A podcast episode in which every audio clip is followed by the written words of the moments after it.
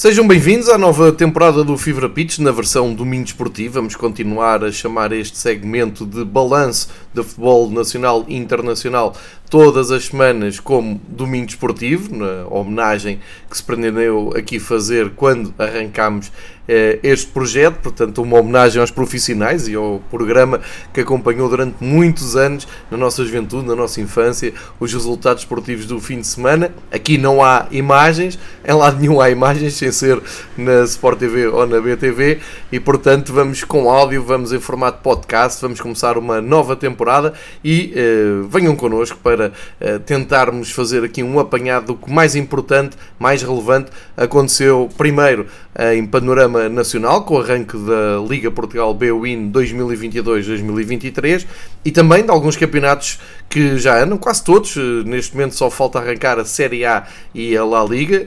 a Inglaterra, Alemanha e França já se joga. Há também aqui algumas curiosidades com equipas que estão a ultimar a sua hum, pré-temporada e a mostrar já uh, a presença de alguns jogadores que vão ser muito relevantes esta temporada. Estou-me a lembrar do Lewandowski, que já marcou hoje, domingo, a altura que estamos a gravar o domingo desportivo no Fever Pitch. Um, na Roma, o Dybala continua a ser um, um jogador muito acarinhado, ainda sem ter feito nenhum jogo oficial pela Roma. E também vamos falar da Juventus, que eh, provou um pouco do veneno do Morata, mas primeiro e aproveitar que hum, no domingo ah, pelas, eh, pela hora de jantar já jogaram as quatro principais equipas do Campeonato Nacional, à hora que gravo eh, este segmento do Fever Pitch jogam Chaves e Vitória de Guimarães e também o Portimonense e o Boa Vista e falta um jogo para completar a jornada, está marcado para amanhã, eh, é o jogo que opõe o Gil Vicente e o Passos Ferreira. Aqui já sabem que o calendário fica um pouco influenciado pela, pelas equipas que já se estrearam na Europa, é o caso do Benfica que jogou logo na sexta e também do Gil Vicente que tendo jogado um, mais tarde viu o seu jogo adiado para uh, segunda-feira com o Passos Ferreira, como eu disse, e também é o caso de jogar hoje à noite o Vitória de Guimarães, vindo dessa deslocação à Croácia. Mas um, primeiro vamos dar seguimento a algo que já estreámos aqui no Fever Pitch, nesta temporada, a visão dos três rivais, está no arquivo, basta procurarem nas plataformas de podcast onde, ouvem, eh, onde estão a ouvir neste momento o podcast. No arquivo está os três rivais uh, gravado muito perto do fim de semana, com a visão uh, do adepto do uh, Sporting Benfica e Porto comigo, com o Pedro Varela e com o Miguel e já deixámos então mais aprofundadamente as nossas expectativas. Entretanto, já se julgou e um, mais ou menos foram cumpridas a, eh, as tais expectativas. Numa pincelada muito rápida, uh, perceber que o Porto confirma o tal favoritismo entre a campeão, voltou a golear o Marítimo em casa, uh, 5-1, um jogo fácil para o campeão nacional. O Sporting, que tinha claramente aqui a, a, a, o desafio mais difícil, que foi começar por Braga, empatou 3-3 num grande jogo de futebol. O que vimos no domingo em Braga um, é de, daqueles espetáculos que se repetissem muitas vezes no Campeonato Nacional. Poderíamos estar a falar aqui numa subida de qualidade do campeonato e podíamos estar a falar aqui de um produto que ficasse muito mais apelativo para passar lá fora, mas os tiros do, nos pés estão lá todos, a começar por uh, um espetáculo ótimo de futebol, mas que só teve meia casa uh, em termos de adeptos, ou seja, só 50%, ou pouco mais de 50% da, da pedreira teve os seus lugares ocupados, não deixa de ser estranhíssimo. Num, num, no cartaz da primeira jornada era claramente o jogo grande, uh, e estamos a falar só de dois clubes que uh, costumam ocupar nos últimos anos o top 4 do campeonato uh, nacional. Portanto, o outro tiro no pé é para quem segue, para quem segue no operador, na Sport TV, um, continua a insistência no final do jogo, os rodapés, os, eh, os comentários, são, remetem-nos todos para esse grande programa que faz tanto pelo futebol português, que é o juízo final. Num jogo belíssimo, eh, poderiam montar um programa de meia hora só com uh, as nuances e as mudanças táticas que o Ruben Amorim uh, foi operando durante o jogo, que é acho que valeria a pena ver o jogo outra vez para tentarmos perceber com mais calma a maneira como o Ruben Amorim foi adaptando o Sporting às circunstâncias do jogo e de, dos jogadores e mesmo com a resposta do Braga. Portanto, um, um, um duelo interessantíssimo de futebol, grandes momentos, bons protagonistas, a aparecer o Jaló um, como uma promessa do, de brilhar no nosso campeonato, com grandes jogadores de um lado e do outro, mas uh, para o final o, tom era o juicional. Tive uma, eu sou ingênuo, tive uma, uma uh, leve esperança e depois de tudo o que vi a Liga escrever na, na, na pré-época, depois de todas as intervenções de Pedro Proença, pensava que era por aqui que ia começar a mudança do futebol português e acabava-se com ehm, estes tristes programas de ver ao detalhe, ao frame, ao segundo tudo o que é que pode criar polémica ou não, mas enfim, esta é um, uma nota pessoal que já trago do, do ano passado, mas fica sem dúvida o, o grande espetáculo que foi o Braga Sporting, seis golos, emoção até ao fim, Uh, ótimo jogo para abrir o campeonato. Para trás tinham ficado então as goleadas do, do Porto, como eu disse, e do Benfica, que parte ali na, na linha da frente dos favoritos, mas eh, no terceiro lugar da grelha, em, isto em, em linguagem de Fórmula 1, uh, porque o Benfica ainda tem muito que provar e, Porto e Sporting mantiveram as suas estruturas profissionais, os mesmos treinadores, uh, plantéis parecidos com o que uh, têm trabalhado nos últimos anos. Benfica é diferente, propõe-se um novo desafio.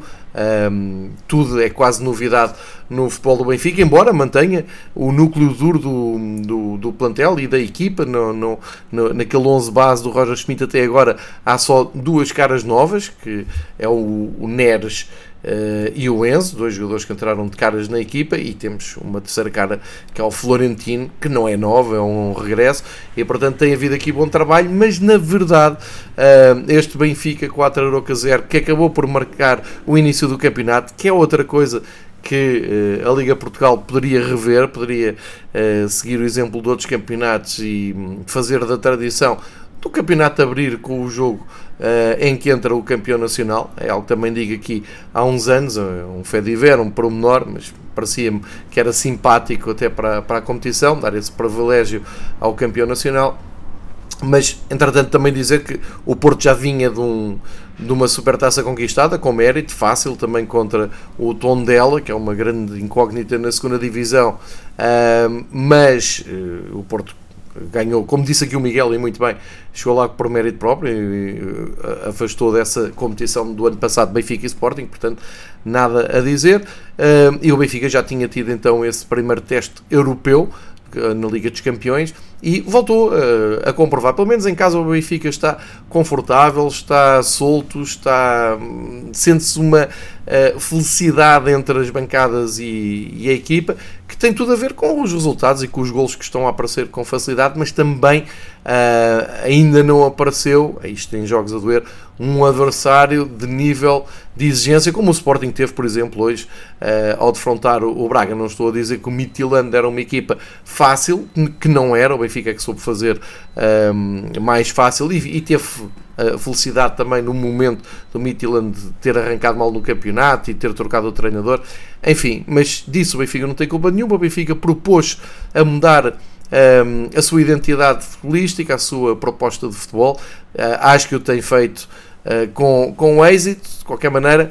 Um, o Benfica tem aqui dois desafios: é aproveitar o calendário simpático de agosto, que não tem assim no horizonte jogos extremamente difíceis, e portanto é continuar a trabalhar bem, a ganhar pontos, a evoluir o seu futebol, a continuar a um, construir, a reconquistar os adeptos que há três anos não têm motivos para sorrir.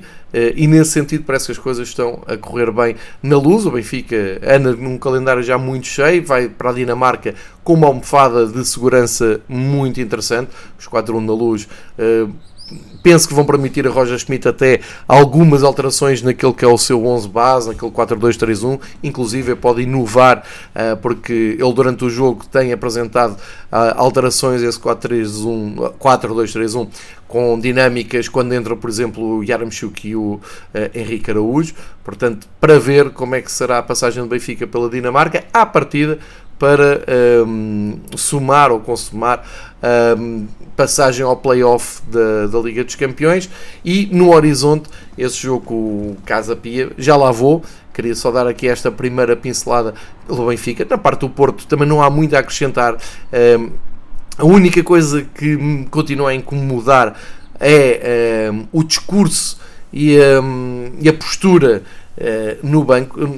Sinceramente, não consigo perceber como é que o Porto, uh, jogando com o tom dela e recebendo o Marítimo, não é desrespeito para os adversários, mas é o que é. O Tondela é uma equipa que neste momento está a ser refeita na segunda divisão e o Marítimo costuma ser um cliente simpático do, do Dragão. Também o é na luz, não, não estou aqui a sugerir nada. O Marítimo nos últimos anos tem sofrido pesadas goleadas na luz e no Dragão. Uh, só para dizer que isto não era propriamente o jogo mais difícil do ano e o Sérgio Conceição consegue já somar dois amarelos, mas para mim a questão não é amarelos, é que é, nem é questão de levar os amarelos, é. Uh, a, a, inversão de tudo o que se disse durante a pré-época, ou seja, que este ano ia haver maior rigor com os bancos, ia-se pedir maior disciplina, bom comportamento, respeito, uh, e nos amarelos do Porto o que se vê é Sérgio Conceição numa postura absolutamente descontrolada, um calão desenfreado, enfim, uh, eu já sei, já vejo futebol há muito tempo, sei que há, há uma identidade, há uma postura, há um rumo, que, que, que, se mantém. Há um discurso que me parece de todo um, inqualificável, que é, que é quando uh, Sérgio Conceição aproveita o rescaldo do jogo para dizer que tem sido muito infeliz com os árbitros. Um, enfim, já todos nós vimos isto. É que passa por aqui, porque se querem mesmo mudar a cara do futebol português, querem mesmo mudar vão ter que chamar a atenção aos personagens principais, digo eu, mas não tendo muito a ver com isto, é uma nota que marcou claramente uh, o jogo, porque o jogo não teve história, é um Porto super competente, continua uh, a ser principal favorito em Portugal, tem uma equipa Uh, muito bem trabalhada, muito, faz aquela pressão alta que agora se elogiou ao Benfica. O Porto faz isso há 5 anos, fácil, todos, identidades, eh, todos identificados com, com essa ideia, com essa necessidade de se esforçarem uh, pelo, pelo coletivo. Continua a ter ótimos jogadores, Taremi continua a encher-se de gols, o Uribe é um jogador uh, fantástico do meio campo do Porto, portanto não faltam ali é, argumentos. Penso que o resto do, do embrulho é, é enfim, passa-me passa-me um bocado ao lado, lamento só. E na parte do Sporting, já o disse, um grande, grande jogo. O Sporting teve perto de, de o ganhar, uh, mas quando o Braga faz o 3-3, eu penso que houve aqui alguma justiça no resultado. Vamos esperar pela reunião dos três rivais para perceber também a opinião do, do Miguel sobre esta goleada do Porto e esta postura da, da equipa técnica. Vamos esperar também, e aqui chama a vossa atenção, vai ser muito interessante ouvirmos o Pedro Varela falar na próxima reunião dos três rivais, porque ele foi a Braga e passou por toda uma experiência da compra de bilhetes, do que é que é exigido, porque é que as bancadas estão vazias, o que é que dizem os responsáveis do Braga, porque eh, isto leva-me eh, para uma reflexão que já tinha feito no, no ano passado e, que vamos voltar aqui a ter, porque acho que é importante relembrar que hum, neste momento nós estamos a regressar ao Campeonato Nacional pela primeira vez em muito tempo, em vários anos, com Uh, liberdade total para ir ao futebol, teoricamente. Ou seja, já não há restrições, já não há estádios à porta fechada, já não, não se uh, sente as restrições da pandemia e há um ano tínhamos uma progressiva abertura de portas e chamar as pessoas aos estádios. Já acabou, estamos em pleno mês de agosto, é uma altura ótima para, para ir ao futebol. Há muita gente que está de férias, há muita gente que está uh, de regresso e não trabalha no, em Portugal, está de regresso e aproveita para irem ver os seus clubes. Uh, e portanto é um, uma, um ótimo barómetro para perceber uh, se tudo isto foi falado pela Liga Portugal nas últimas semanas, de recuperar os adeptos nos estádios, ter melhores casas, um, se melhorou ou se está tudo na mesma. Eu um, vou dar aqui um quadro que é de acordo com aquilo que fazemos aqui no Fever Pitch. É um quadro desolador, mas ao mesmo tempo duas janelas de esperança. Uh, e começo pelas duas janelas de esperança, porque não tenho os números oficiais, como é evidente, à altura que estou a gravar isto, uh, joga-se ainda em Chaves e em Portimão, mas pelas imagens que estamos a ver na Sport TV, tanto o Chaves Vitória uh, Sport Clube como o Portimonense Boa Vista têm estádio eu não vou dizer eh, cheio, porque eu não sei se está esgotado, mas está muito bem composto e dá logo outra uh, motivação para, para quem está a ver na televisão. As bancadas de chaves, eh, e como é tradição, completamente cheios no setor visitante, com os adeptos do Vitória a marcarem presença. Os de Chaves costumam, e já na segunda divisão costumavam, ter as bancadas bem compostas. E em Portimão, aquela bancada central que está de frente para uh, as câmaras da televisão está muito bem composta, está cheia. Portanto, estas são as janelas de esperança. Uh, calculo que tenha uma percentagem de ocupação do estádio bem alta e isso são uh, boas notícias. E, e aqui uma palavra para os adeptos do Boa Vista que vão do Porto até o Algarve para, para ver a equipa. Suponho que aproveitaram o fim de semana para passar uh, uns dias na, nas boas praias do Algarve, mas pronto, não deixa de ser uma viagem esticada, tal como o Vitória no domingo à noite ir até Chaves também não é fácil, também não são o clube que estão mais longe de Chaves, é verdade, mas ficam aqui estes dois dados. Agora, realidade dos jogos já conhecidos. Um, vou deixar o Braga Sporting para o fim, já disse aqui, estiveram 17.714 pessoas, já disse que foi é sensivelmente metade da lotação da, da Pedreira, mas agora vamos ver outros casos. Um caso bom é o do Dragão, o Porto Marítimo recebeu 46.309 pessoas. Atenção, os números que eu estou a dar e as percentagens são Uh, retiradas do site da Liga Portugal, portanto são números oficiais da organização do campeonato. Portanto, o Porto para, uh, aparenta ter um, acima de 90% de ocupação do estádio. São números muito bons. Tiveram menos adeptos do, do Porto no Dragão do que benfiquistas na Luz, mas uh, puseram mais 10% de ocupação do estádio. Isto é relevante para, para a discussão. Depois o Benfica Aroca foi visto por 53.617 adeptos no Estádio da Luz, mas corresponde apenas a 83% da lotação da Luz. Isto é um trabalho que o Benfica uh, terá que fazer, porque entretanto há uma boa notícia no universo Benfica que foi esgotar os Red Passes vai ser criada agora uma lista de espera para um, abertura de vagas, mas agora falta um trabalho mais cultural, mais pedagógico, mais educativo que é dizer aos detentores do Red Pass que quando não puderem uh, arranjarem maneira do lugar ser ocupado por alguém que queiram ou vendam uh, num, mercado secundário que o Benfica uh, faculta, mas que haja essa responsabilidade de o lugar estar, estar cheio. Isto é, é apenas e só um, uma opinião pessoal, porque também há que respeitar os adeptos que compram o lugar, não podem ir e não querem passar o seu lugar a, a mais ninguém. Tudo é, é válido, tudo é, conta para, para a discussão. Mas de qualquer maneira, fiquem com esta ideia: menos 10% de ocupação do estádio no, na luz do que no Dragão, com eh, a melhor ocupação da jornada, 92%. Depois. É, em contraste, o Estoril Famalicão, o estádio do Estoril também não é um estádio muito grande, mas reparem, para um Estoril Famalicão, com o Famalicão a trazer muita gente uh, ao Estoril, uh, aparece uma lotação de 14.070, não, desculpem, 1473, 14 mil estávamos nós muito bem, 1473 adeptos, já contando com os de Famalicão, presentes no António Coimbra da Mota. Isto significa 28% do estádio ocupado uh, num jogo de primeira divisão, de abertura de, de estreia do, do Estoril na primeira divisão. 28% é muito baixo.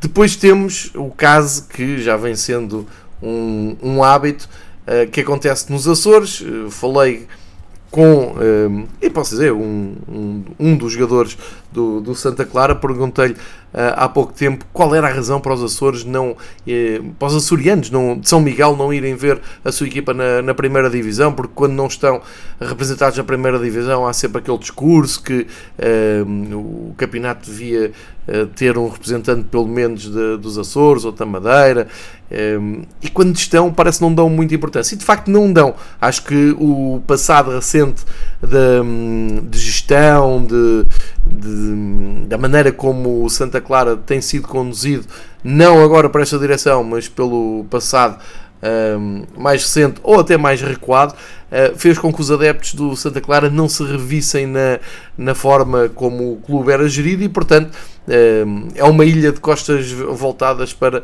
o Santa Clara. Um trabalho que uh, a SAD do Santa Clara deveria uh, preocupar-se em fazer, porque enfim, é o único clube dos Açores, acho que tem um potencial enorme para uh, cimentar na primeira divisão e isto tudo ilustrado então com os números. Uh, o Santa Clara Casa Pia, a estreia do Casa Pia mais de 80 anos depois na primeira divisão, só uh, atraiu ao estádio do Santa Clara 1785 adeptos, o que quer dizer que é 17% do estádio de São Miguel ocupado. Isto é muito pouco. Um, e já agora uma nota para alguns adeptos que vimos no final do jogo na transmissão da Sport TV a aplaudir a equipa do Casa Pia, portanto estavam lá, um, não sei se chegavam uma dezena, mas estavam lá adeptos do, do Casa Pia e um grande abraço para eles e, e pelo apoio que deram, provavelmente até familiares dos jogadores, estou a especular, um, mas apresentar como luta, como percentagem de ocupação 17%, portanto temos aqui o Santa Clara e o Estoril com porcentagens muito baixas, de acordo com aquilo que eu vinha a dizer há um ano, quando fiz sempre este balanço jogo a jogo. E depois temos o caso do Rio Ave, que recebendo o Vizela, e aqui diga-se, o Vizela uh, faz uma deslocação ao nível dos grandes, a bancada uh, destinada ao setor visitante estava cheia por adeptos do Vizela, que costumam, uh, têm uma cultura de acompanhar o, o clube muito interessante, mas mesmo com esta enchente de adeptos do Vizela, o estádio do Rio Ave, que nesta altura, como sabemos, é uma bancada, essa bancada uh, levou 3.038 adeptos. Ora, 3.000 adeptos naquela bancada, segundo as contas da Liga Portugal, é 57% da ocupação do estádio. Um, deixei isto para o fim, porquê? Porque uh, ouvi o presidente do Rio Ave não, não, não, não se mostrou nada preocupado em só ter metade do estádio para uh, o regresso do Rio Ave à primeira divisão, a receber o Vizela, que leva muita gente, uh, enfim, uh, num sábado à tarde, estava tudo, podia ter ali uma casa cheia, um estádio esgotado, não, é, não deve ser muito difícil de esgotar uma bancada, mas não, ficou-se pelos 57% e já percebemos que um, a grande preocupação do presidente do Rio Ave é quando lá forem os grandes, como é que vão fazer dinheiro. E então já uh, disse que para o Porto e para o Sporting aquela bancada de visitantes deve dar, para o Benfica tem que se pensar numa bancada amovível porque um, tudo o que eles possam fazer é pouco para receber o Benfica, porque o Benfica leva muita gente, acabando por confirmar uma teoria uh, que já, já há muitos anos se, sabe no futebol português, realmente os jogos fora do Benfica são uh, o Euro Milhões dos clubes uh, todos os anos. Mas achei piada a maneira, eu diria até, a, a, o atrevimento com que o, o, o presidente Rio Ave diz isto, uh, normalizando as outras visitas e sendo específico a visita do Benfica. Ora, em 2022, falar em bancadas amovíveis parece-me de mau gosto. Falar em bancadas, bancadas amovíveis na, na competição profissional de futebol da primeira divisão parece uma brincadeira de mau gosto, ainda por cima, passado, passados uns dias, de ouvirmos falar em atrair os adeptos para o futebol, em chamar as famílias, boas condições, segurança. Uh, isto é tudo ao contrário do que é, do que é prometido. Portanto, uh, isto anda tudo sempre na mesma direção, sempre uh, é sempre a, mesma desilusão, que já não é desilusão nenhuma, porque já, já nem é surpreendente. Como nota final aqui do Rio Ave, eu vou dizer que o Rio Ave, a última vez que jogou com, com duas bancadas, teve uma das maiores enchentes, se não a maior enchente da sua história na, na bancada descoberta, e ficou-se a saber que a bancada tinha problemas hum, graves, tão, tão, graves que foi abaixo, uh, e até hoje não sabemos, eu estive nesse jogo, até hoje não sei que grau de, de perigo é que corremos na, naquela, naquele fim de tarde no Estádio dos Arcos. De qualquer maneira, a ideia de uma bancada amovível, uh, em contraste com o facto de não, fizer, não fizeram ali mais nada, segundo o Presidente do Rio Ave, porque não querem avançar sem o financiamento. Eu respeito muito isso, mas no caso do Rio Ave, a subir a divisão só com uma bancada, é igual ao do Casa Pia.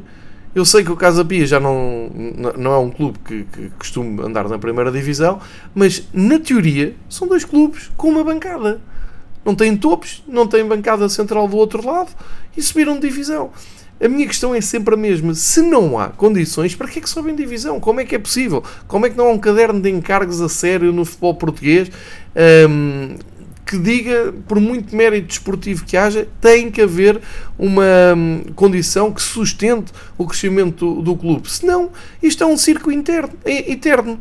Senão o Rio Ave não faz bancada nenhuma porque não, não tem financiamento, volta a jogar na Primeira Liga, não tem condições para receber os jogos grandes porque há sempre muito mais hum, procura que oferta. O, resolvem com uma bancada amovível e depois temos o caso do Casa Pia, que, é, que vou falar agora já olhando para a segunda jornada, que para mim é, é, é mais vergonhoso, porque é, é, o, é o tal caso do, por mérito esportivo conseguiram subir divisão, aí nada a dizer, mas depois olha-se para o clube e eu conheço muito bem a infraestrutura Casa Pia, porque entre o Estádio da Luz e o Estádio de Casa Pia nem 4 km os, os separam, é um ótimo sítio para, para se almoçar, tem um leitão muito conhecido aqui na zona, mas para clube da primeira divisão que é brincadeira, não, não, não faz sentido absolutamente nenhum. E portanto, uh, temos uma beçade, uma aberração, que desceu de divisão, que não tinha onde jogar, continua sem jogar. Um, eh, apareceu uma notícia a dizer que ia jogar no, no Seixal. Isso é algo que é absolutamente incompreensível, mas deve haver uma boa explicação. O Casa Pia, a primeira coisa que faz é aponta um estádio, que é o estádio do Jamor, que recebeu o Bessado, que tinha um concerto marcado há um ano e meio, que era o Iron Maiden, que uh, acontecia 12 dias antes de receberem o primeiro jogo em casa. E a Liga achou que isto era tudo normal e aceitou e diz que sim. E como tem que apresentar dois, então é o Jamor e outro.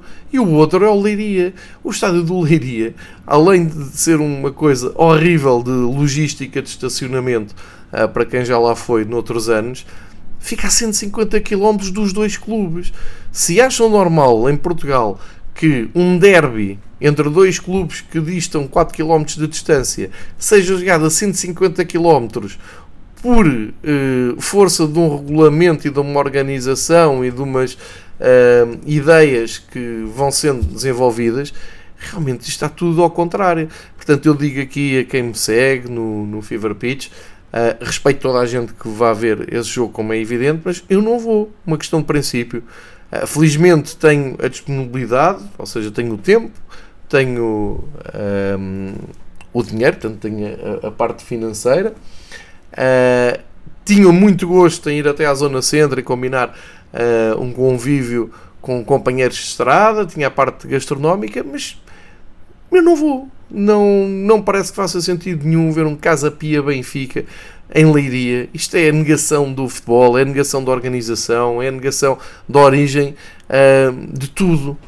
Portanto, ficamos uh, já assim. E também, já agora digo aqui, Rio Ave Benfica também não contem comigo para bancadas amovíveis, também não vou. E quando falar aqui com o meu amigo Pedro Varela, que esteve hoje em Braga no, nos rivais, eh, vamos tentar perceber como é que se pode comprar um bilhete para ver fora, porque eu ainda não passei por isso, porque eu nos últimos 3 anos acho que vi um jogo fora eh, em Portugal, que foi o Estoril Benfica, eh, e, e não, não foi pedido nada de cartões, nem de identificações, nem nada, senão não ia. Uh, e fui a Liverpool, em que também correu tudo bem e tudo tranquilo. Agora, se começam a pedir identificações e a complicar muito, não vou, continuo a não ir. Portanto, fica aqui esta uh, intenção de uh, não acompanhar o circo que se vai aqui montando, parece absolutamente degradante continuarmos nesta organização. E, e a mim o que me revolta mais é toda a gente achar tudo normal. É tudo normal. É tudo natural. Um jogo em Leiria entre dois clubes de Lisboa, uh, porque um clube sobe e não tem estádio, termos tido uma SAD que não tinha onde jogar, termos tido um, um Rio Ave que desceu, voltou a subir, continua sem uh, condições de receber adeptos uh, visitantes, ou pelo menos de uma forma mais confortável ou mais digna, vamos dizer assim. Uh, portanto, tenho muita dificuldade em, em perceber isto, já para não falar de, dos preços e de, de, de, tudo o resto que já, já sabemos. Portanto, este é o arranque do Campeonato Nacional uh, 2022-2023. Novidades zero, uh, esperança de melhores dias nenhuma e um, uma boa notícia: um Braga Sporting que foi um jogaço de futebol. Uh, foi uma ótima propaganda, como se costuma dizer, mas que já percebi que uh, esbarra logo nos juízes finais e na, nas decisões polémicas, porque isso é que parece fazer andar o mundo. E já agora, repetir que em Chaves em Portimão, grandes casas para dois jogos no domingo à noite, agosto, calor, ehm, penso que também justifica um pouco, um pouco isso. Dizer também que uh, este hum, fim de semana tivemos o arranque da, da segunda liga uh, e já tivemos uh, jogos mais, mais jogos no sábado do que no domingo e também uh, passa para este ano repete-se este ano esta ideia peregrina de um jogo da segunda liga numa segunda-feira às 18 horas é o caso do Penafiel Leixões que é uma coisa que continua a gostar muito. Na primeira divisão, há desculpa dos, dos clubes que estão na Europa, na segunda, continuo a não perceber qual é que é a desculpa. E hum, rapidamente também destacar então que a Bessade perdeu com o, Trofense num jogo também uh, igualado ou, decidido, assim é que é, no último minuto, estava igualado e foi decidido no último minuto pela, pela equipa Trofense. Destaque também para o empate do Benfica com o Académico Viseu, que parece-me estar a fazer um projeto muito interessante com uma ligação ao Offenheim da, da Alemanha. Vamos ver o que é que sai dali. O Académico faz falta à primeira divisão e o Académico tem um estádio, tem um parque de, no, no Parque do Fontelo que é bem bonito, é um clube interior, é um clube que faz falta, o Viseu faz falta no mapa do futebol uh, português, ou no, se quiserem, na divisão principal do futebol uh, português. Depois, eh, já, já, já tinha dito aqui do Tondela, que já tinha começado com a Supertaça, foi ganhar à Madeira, grande arranque do Tondela, ganhou ao Nacional, que é sempre o interno candidato a subir, ganhou por 1-0, um, o Oliveirense ganhou por 3-1 ao Mafra, o Farense também numa, no final do jogo, super emocionante, bateu o regressado Torriense, ganhou, arranca com uma vitória. O Farense também tem um projeto muito interessante e parece-me também muito bem sustentado. Parece-me que não há ali problemas financeiros, há ambição. Vamos ver até onde é que o Farense uh, vai. Uh, acho que desceram prematuramente da primeira divisão, mas estão aqui na, na luta. Nos jogos de domingo Feirense e Estrela empataram um Moreirense que regressou à segunda divisão venceu com dificuldades o Vila Franquense e o Covilhã foi ganhar ao Porto B por um zero, arrancando bem uh, esta campanha. Mas fica aqui esta nota. Uh, continuamos a ter jogos à segunda, neste caso Penafiel e Leixões, 18 horas. Não sei a quem é que isto interessa, mas deve haver uma ótima explicação. E ficamos assim com esta primeira introdução ao futebol português.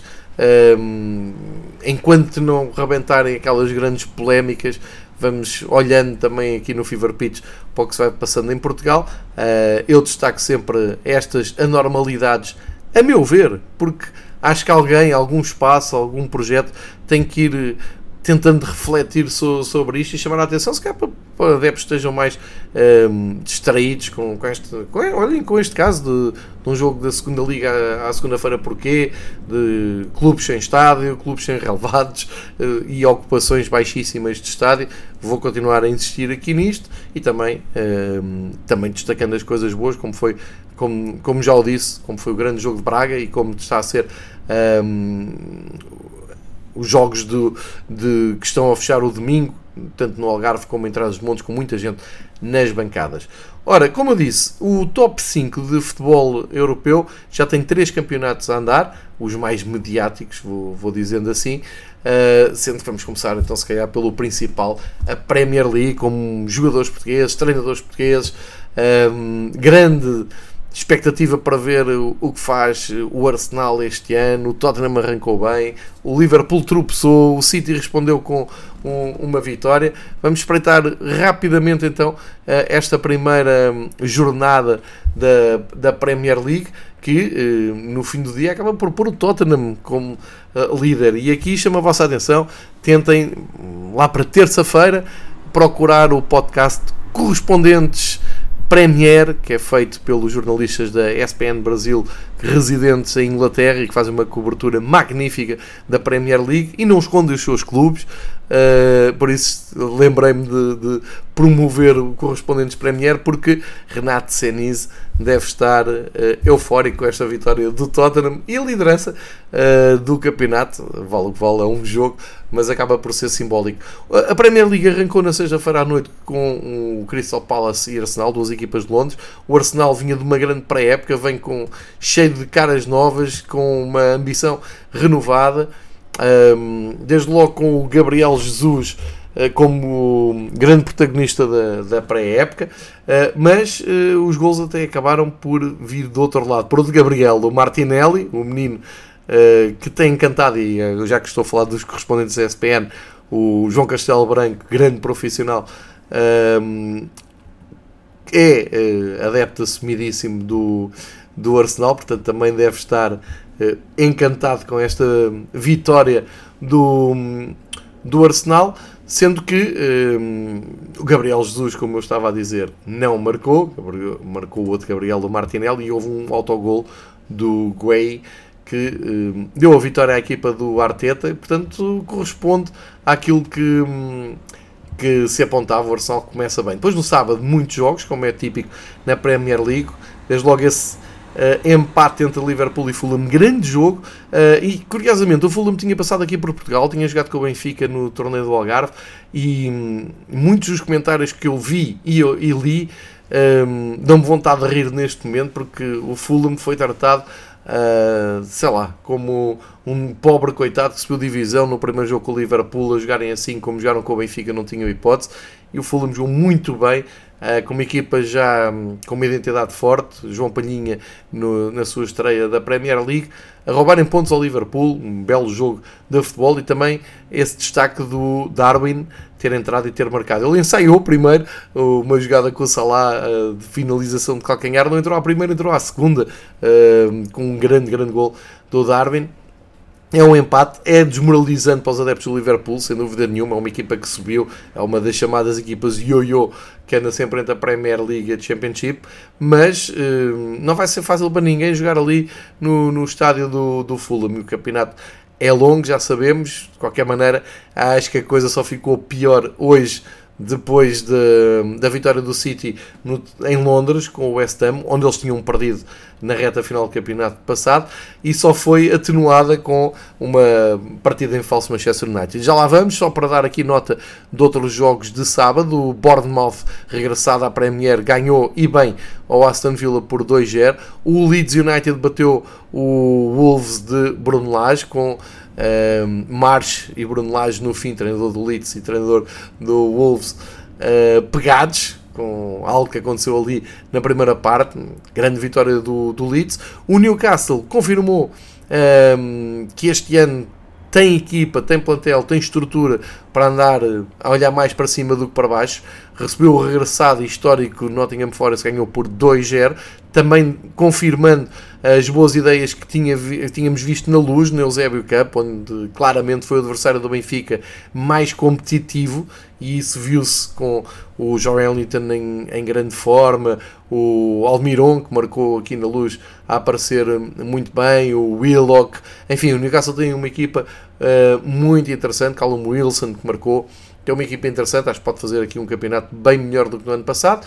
Depois a, a tal vitória que dá o primeiro lugar ao Tottenham, 4-1 ao Southampton, curiosamente começaram a perder e curiosamente fazem 4 golos sem que nenhum deles seja marcado por Kane ou Son. É uma coisa absolutamente fantástica da equipa de Conte, que também está a prometer muito, também está a prometer um, um campeonato bem melhor que o ano passado, ou pelo menos uma equipa mais competitiva. E ainda destaque para a vitória do Chelsea em Liverpool, mas contra o Everton. A vitória curta, o Chelsea não está com aquele fulgor do ano passado, mas arranca seguro, 1-0, vitória importante para a equipa de Tuchel que um, soma assim 3 pontos. E no segundo dia de Premier League, aí tivemos um empate entre Leicester e Brentford. Do Brentford das mil vidas, a perder 2-0 foi resgatar um ponto. Uh, ao terreno do, do Leicester. Depois, uh, a tal desilusão, uh, que enfim, já vamos estando habituados uh, em Old Trafford. Havia grande euforia com a chegada de Tenag, de algum jogador, partida de um jogador, chegada de outros. Cristiano Ronaldo começou no banco, entrou para, para ajudar uh, a resgatar o Manchester United, perderam na mesma. Grande festa de Potter e dos seus pupilos, grandes festejos dos adeptos do Brighton em Old Trafford e uma grande vitória do Brighton. O Brighton que já no ano passado tinha feito um bom campeonato volta a começar muito bem. E depois essa vitória então do Manchester City 2-0, dois gols do Haaland, um penalti e outro a Haaland a dar já boas indicações e a distanciarem-se desde já desde o primeiro dia do Liverpool, colocando já pressão. Uh, vale o que vale, é o primeiro dia, como eu disse, da competição, mas fica feita então uh, esta passagem, este regresso, este reencontro com a Premier League. Quem também já. E já agora deixem-me dizer que antes da Premier League tinha havido hum, a, a supertaça um, inglesa, não foi jogada em Wembley porque o Wembley estava ocupado com o Euro, que os ingleses ganharam, ou as inglesas neste caso, ganharam o Euro de futebol feminino. O, essa supertaça foi ganha pelo Liverpool e, portanto, o Liverpool tinha começado bem uh, a temporada, mas no campeonato já está a dois pontos do Manchester City e fica essa nota. No campeonato francês, também dia de estreia, ou se quiserem, um, fim de semana de estreia, começou inclusive na sexta, um precioso arranque do Lyon, que recebeu o Ajaccio e ganhou por 2-1. O, o Lyon um, a conseguir estes três pontos antes de dois jogos no sábado, que um, pôs frente a frente o Mónaco, o Mónaco que está envolvido na, no apuramento da Champions League, portanto o Mónaco mais económico, foi ganhar ao Strasbourg por 2-1, mas passou um grande susto no fim. O Strasbourg tinha feito um gol que foi invalidado, tinha dado um empate e, portanto, o Mónaco vai para o seu compromisso europeu depois de passar um, um susto. E o PSG, que já mostrou ao que vem, uh, já estendeu a passadeira para mais um, uma viagem tranquila pela Liga Francesa. Foi ao Clermont, ganhou 5-0, com uma novidade. Eh, aliás, como, como, sabem, com Gaultier agora no banco, no lugar do Pochettino, uh, ele sim traz um, algumas novidades, mais disciplina no plantel, mais rigor, mais profissionalismo, tudo medidas anunciadas pelo Lei Equipa, o Luís Campos já também perto da, da equipa e a ajudar a reconstruir o plantel, a reequilibrar o plantel, e uma equipa que apresentou-se solta, alegre, com um sistema de três centrais, permite jogar com os três centrais atrás, dando todo o espaço para o, os laterais. Estou a falar do Marquinhos, Sérgio Ramos e Kim Pembe, que jogam como uh, três defesas mais recuados e que depois acabam por se tornar muito perigosos nas bolas paradas, como se viu no gol do Marquinhos, por exemplo.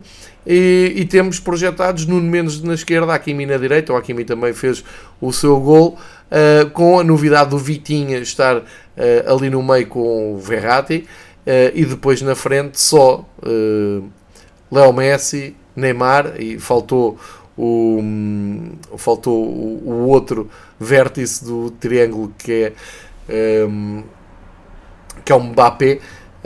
Um, acabou por, por não ser o, o, triângulo normal do, do PSG, mas tinha o Pablo Sarabia, uh, que jogou uh, perto do, do Messi e Neymar. Neymar marcou, Messi marcou dois golos, um deles pontapé de bicicleta. Se não viram, vão ver que é um, um grande gol e, portanto, já, já estamos a perceber o que é, é mais do mesmo no campeonato francês. Como eu costumo sempre dizer, uh, a emoção no campeonato francês é de segundo lugar para baixo e, nesse sentido, temos alguns. Uh, resultados já interessantes. Empate entre o Toulouse e o Nice. O Lille de Paulo Fonseca começou muito bem, 4-1 ao Auxerre, regressado Auxerre à Liga Francesa. Bom arranque para uh, Paulo Fonseca. Uh, 1-0-0, mais um empate entre Angers e Nantes, uh, no campo do Angers. O Montpellier ganhou ao Troyes por 3-2, bom arranque do Montpellier. O um, Lance, uh, uma equipa que simpatizo muito, gosto muito, não só pelo equipamento, mas também pela sua história e até pela, pelo campeonato que fez no ano passado e pelo ótimo ambiente que tem no seu estádio. Ganhou ao Brest por 3-2, arranca bem também o lance, e uh, o Lorient ganhou no terreno do Rennes por 1-0, também importante este arranque. Sendo que no final de domingo, o jogo grande, que teoricamente é o cabeça de cartaz, Uh, é mais uma goleada, é para o Marselha 4-1 ao Rance, portanto uh, o Marselha também uh, a dar aqui boa conta de si, Marselha, o Lille e o PSG como grandes destaques desta primeira jornada em França, onde também se jogou pela primeira vez para campeonato. Temos uma viagem agora até a Alemanha. aqui começa com o campeão, começou na sexta-feira à noite, e uh, grande incógnita para saber o que é que era o Bayern após Robert Lewandowski. Uh, como é que ia funcionar, como é que não ia funcionar, será que Sadio Mané era o substituto, uh, o substituto ideal?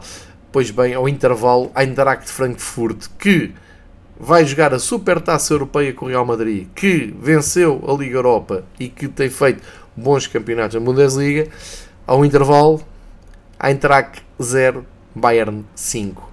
Acho que já estava respondido então uh, esses anseios de adeptos e imprensa à volta do Bayern. Depois o jogo acabou por ficar 6-1, uh, eh, mas é um arranque esmagador do Bayern Munique.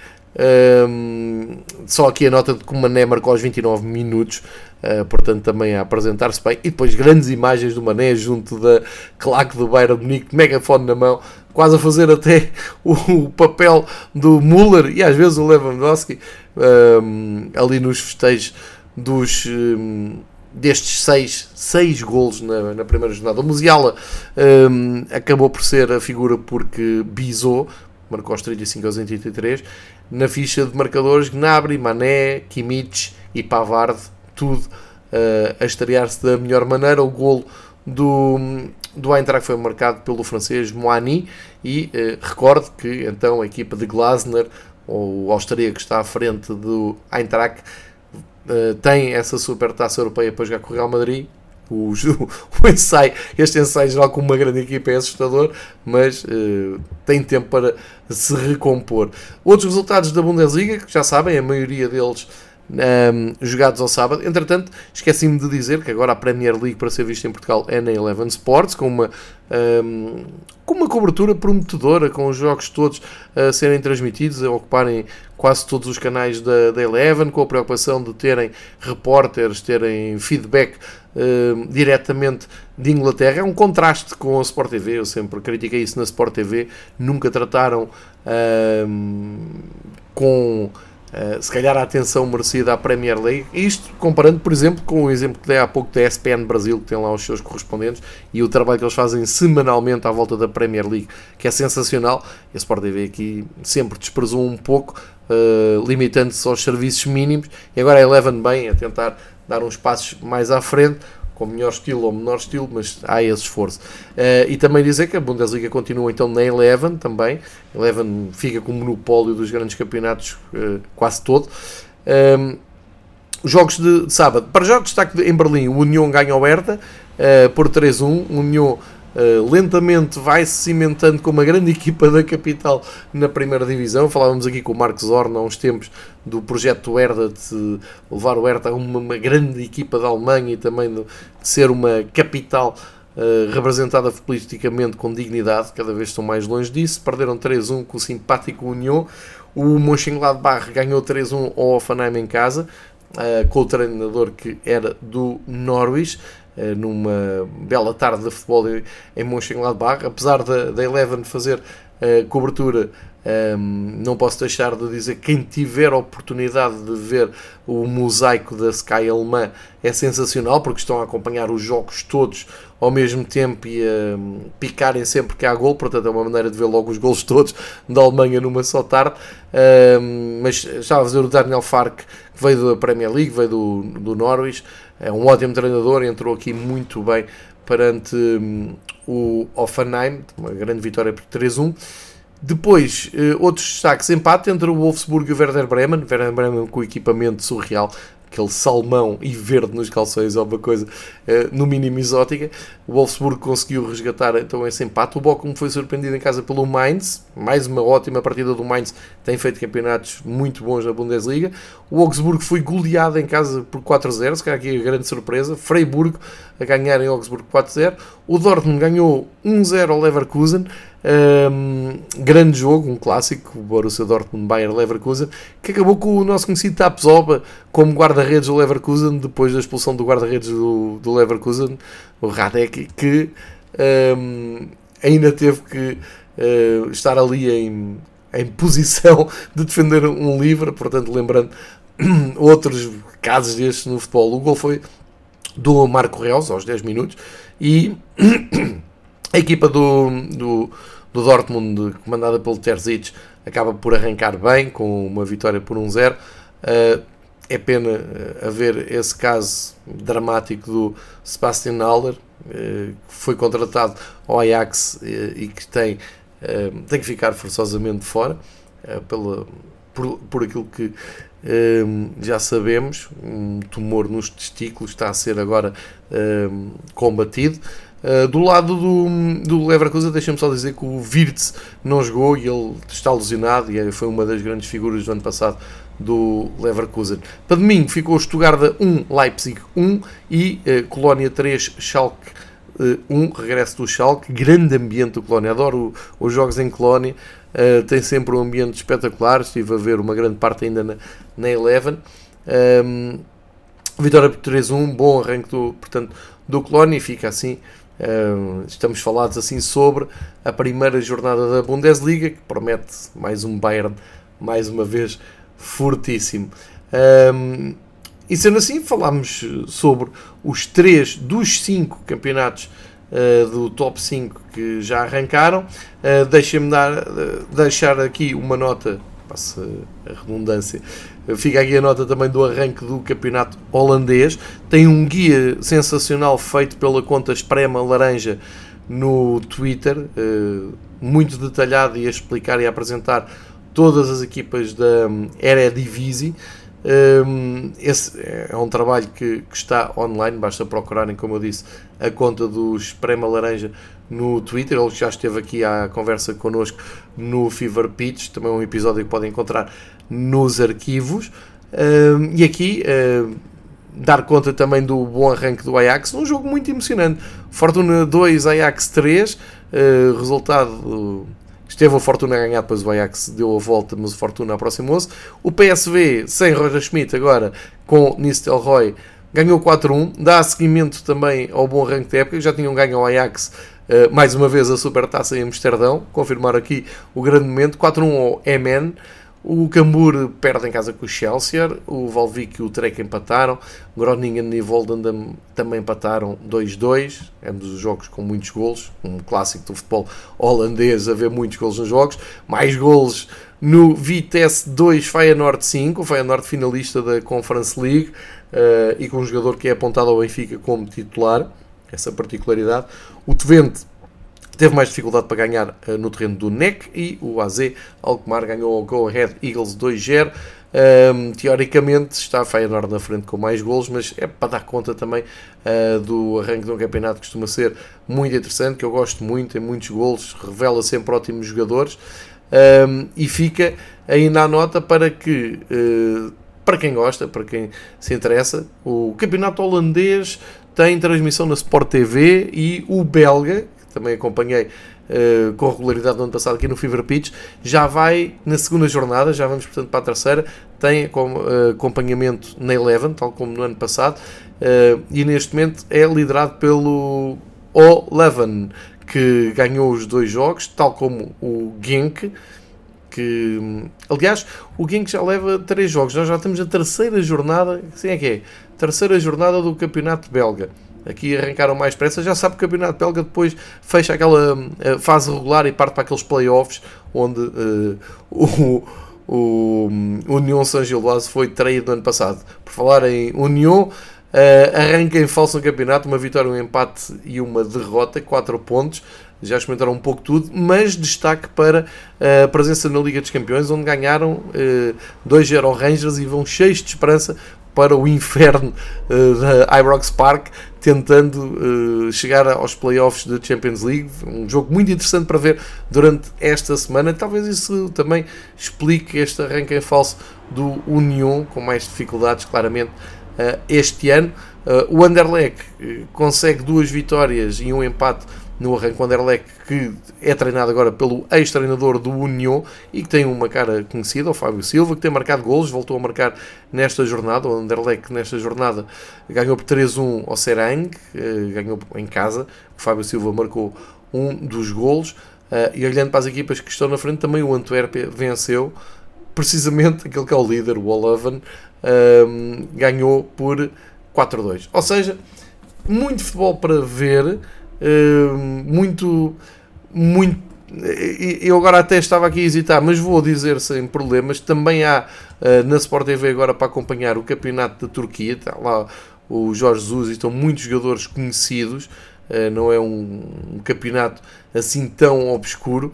Uh, tinha, teve o seu, o, o seu início também neste fim de semana. É acompanhado, como eu disse, na, na Sport TV e uh, a Superliga, que é assim que se chama o campeonato turco, um, também tem um pouco do figurino português, porque deixam três jogos para segunda-feira uh, para, para fechar a jornada. Um deles, o Fenerbahçe, então de Jorge Jesus, que também tem andado na Europa, já teve uma, aquela grande desilusão de ser afastado pelo Dinamo Kiev na Liga dos Campeões, agora está na Liga Europa com mais segurança uh, e vai ter o seu jogo só uh, para amanhã. O Galatasaray, por onde foi o Seferovic, ganhou 1-0, começou bem, e há mais vitórias do Alanya, do Demirspor, do Besiktas, que tinha ganho logo na, no sábado, e do Trabzonspor, o campeão, que ganhou eh, na uh, abertura por 2-0 fora de casa.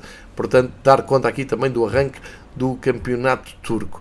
De resto, já sabem, as provas europeias têm muitos pontos de interesse, embora não seja tão mediática. As pré-eliminatórias da Liga dos Campeões, também da Liga Europa agora e também da Conference League. Há três clubes envolvidos. Benfica vai à Dinamarca esta semana. O Vitória recebe os croatas do Hajduk, depois de perder 3-1 fora, e o Gil Vicente também uh, joga em casa e vai tentar uh, endireitar a sua qualificação para uh, os playoffs. Depois segue o campeonato na próxima semana, com o jogo que eu já disse e que salientei aqui, apenas e só para deixar esta ideia e para refletirem se vale a pena ir ver jogos que representam um autêntico circo. E portanto acho que está feita um, a ronda pelos campeonatos que já arrancaram. Tal como prometi no início, só aqui umas breves palavras para o Barcelona que um, joga o seu tradicional Juan Gampar uh, em casa uh, e que serve de um, apresentação uh, aos sócios dos novos, pelos novos jogadores. E que tem em campo o Lewandowski. Eu, pelo menos, vi o primeiro gol do Lewandowski, não sei sinceramente como é que ficou. E depois dar conta da, da, Roma, que está em euforia total uh, no jogo de apresentação aos seus sócios. Estádio Olímpico de Roma bem composto e o Dybala como grande figura na, na apresentação. Uh, sendo que ainda não jogou oficialmente pela Roma, mas que já se percebeu que vai ser o cabeça de cartaz desta Roma, e a Juventus que foi surpreendida em casa no seu uh, centro de estágio pelo Atlético Madrid, uma goleada 4-0, 3 golos do Morata. Não sei se isto vai querer dizer alguma coisa ou não. Depois para os jogos a doer, eu não, não sou não, não tiro grandes ilações da, das pré-temporadas, dou muita importância aos jogos a doer e foi por isso que uh, reuni o Fever Pitch aqui hoje, já neste primeiro domingo da temporada, uh, e porque já jogaram as equipas uh, mais fortes do campeonato português, deixando assim a oportunidade para vocês ouvirem e começarem a semana com o áudio do podcast do Fever Pitch e ficando já a promessa de que assim que for possível reunimos os três rivais para saber uh, e confrontarmos ideias uh, entre rivais de Benfica, Porto e Sporting depois deste arranque de campeonato. Já sabem que são sempre muito bem-vindos e já sabem que aqui tenta-se falar de futebol e dar umas orientações para tudo o que é futebol. Portanto, bem-vindos à nova temporada. Obrigado por seguirem o Fever Pitch. Vamos juntos nas próximas semanas, nos próximos meses e eh, quando voltar com os três rivais na próxima semana. Obrigado, boa semana, até à próxima.